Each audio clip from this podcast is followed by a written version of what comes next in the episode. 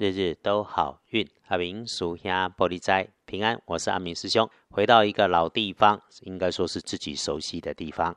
先说天亮是一月十三日星期五，天更是正月十三，古历是十二月二日，农历是十二月二十二日，礼拜五。正财在西方，偏财要往东边找。文昌位在北，桃花人员在西边。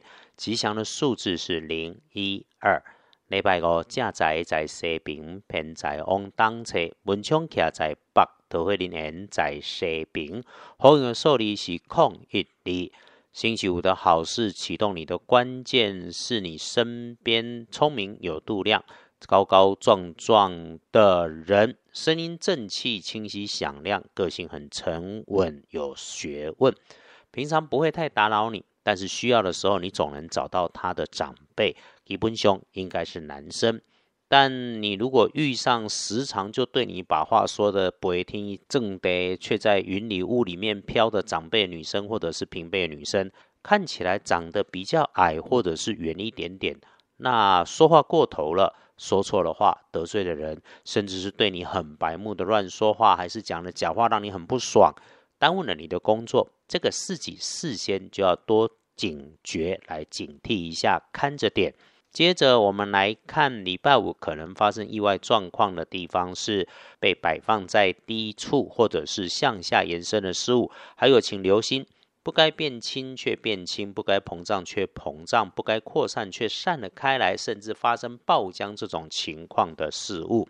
另外，哈，嘴巴关紧一点，别口无遮拦，满嘴跑马，是非皆因多开口。更何况你想都没有想就开口，不出事都难。礼拜五的看颜色，建议你用乳白色，不建议使用搭配的则是柠檬绿。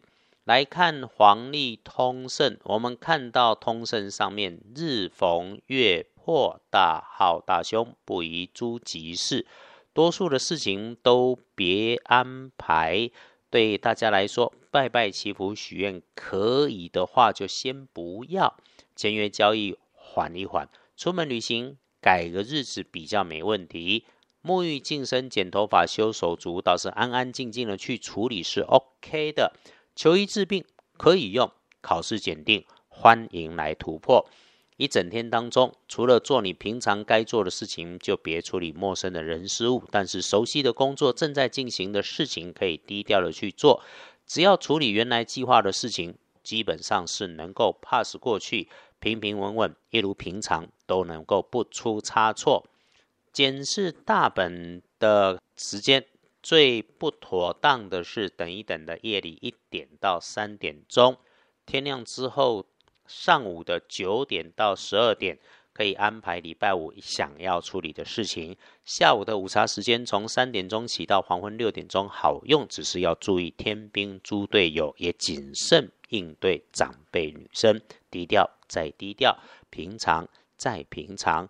深夜的九点后，除了注意环境当中会发出声响或者突然发出声响的事物之外，倒是自己哈可以把自己安顿一下、思考一下的好时间。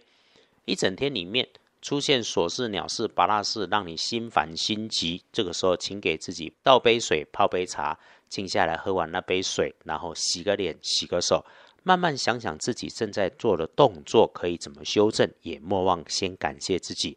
告诉自己正在处理的基本上都是琐碎，我们有的是经验，都是日常。心慌心急、抱怨、解释，肯定没有帮助。把事情解决完就好，而且解决就是解决了，不用再回头去来看他、讨论他。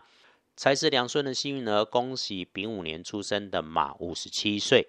正冲的值日生喜乙丑年，三十八岁属牛。后来使用白色金属色的事物，要比注意更多注意。补运是用天空蓝，厄运机会坐煞的是西边，请留心跟注意一下。